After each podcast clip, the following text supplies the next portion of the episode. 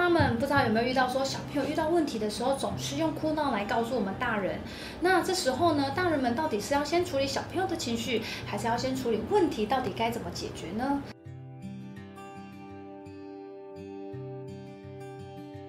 那我们来请教一下 Fresh 老师。大家好，我是 Fresh。好，大家好，我是 Molly。Molly，你还记得上一次我跟你提及到，就是小孩他放学发生的事情吗？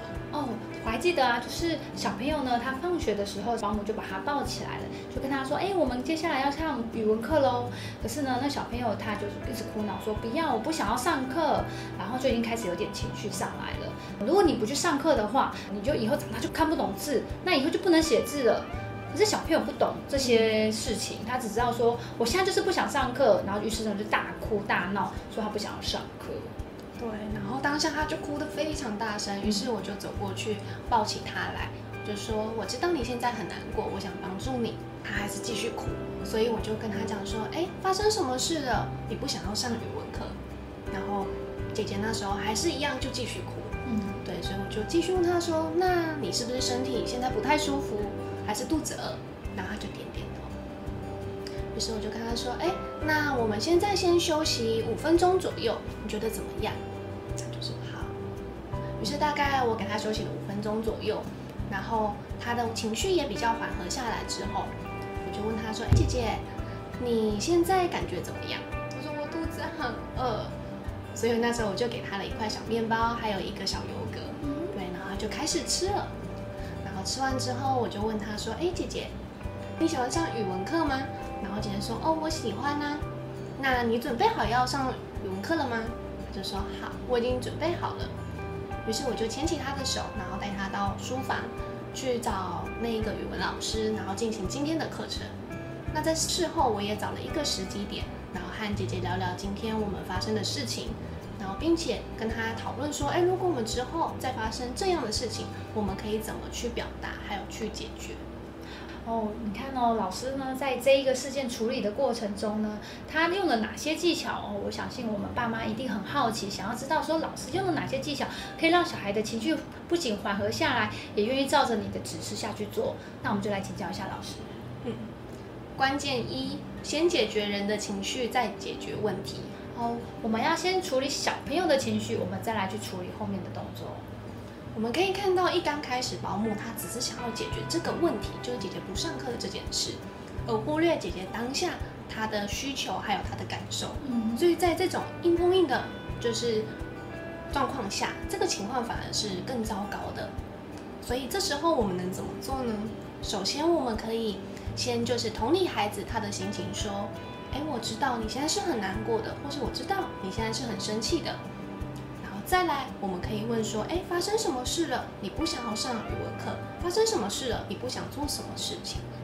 哦，你看，我们老师先透过一样这样子，先了解小朋友的情绪，先理解他的情绪，小朋友就会觉得说：哇，原来大人知道我在想什么，那他就比较愿意去倾听你要接下来想要告诉他的指令或是他的动作这样子。嗯，对，因为透过这样的关系，我们关心的是孩子这一个人，而不是这个问题。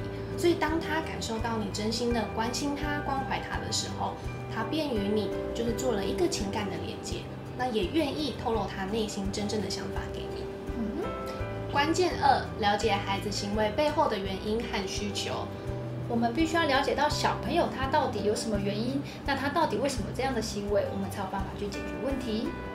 对，除了解决孩子当下他的情绪之外，我们还必须去了解，哎，他背后的生理需求是什么。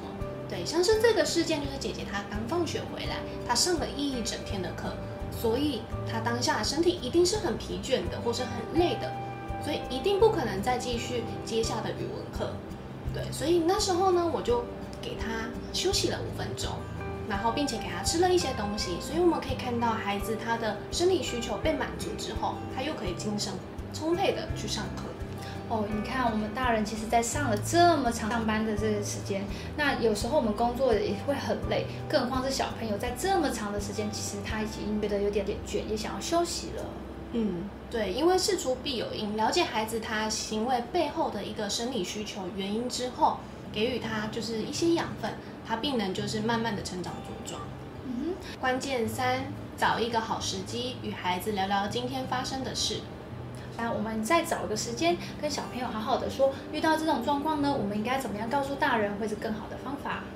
因为孩子他在心情好的时候，他可以好好的跟你说话。嗯、但是当今天他身体状况不佳或是心情不好的时候，他一定会用他有限的表达方式。那这些不外乎就是哭嘛、闹，或是敲东西发出声音这样的方式去跟大人去表达。所以这时候我们大人就会需要用一些智慧或是一些技巧去引导他。其实小朋友呢，他不懂得表达，有时候他的语言不是那么理解，他只知道用哭闹引起大人的注意。这时候我们大人可能就要停下自己手边的动作动作，然后去了解一下小朋友，你到底发生了什么事呢？需要我们的帮忙的吗？对，那更重要的是呢，在事后我们必须找一个好的时机点。然后与孩子去讨论说，哎，如果未来我们这件事情如果再发生，我们可以怎么去解决，去表达我们自己的想法呢？其实透过这样子的一个呃过程，一而再再而三的这样子的复习，就可以让小孩知道说，如果下次我们遇到这样的状况的时候，我们应该怎么样表达，大人会更清楚，我们也可以更快的把事情处理好。以上是我与孩子相处的故事以及小关键与您分享。哎哎，我们下次见，拜拜。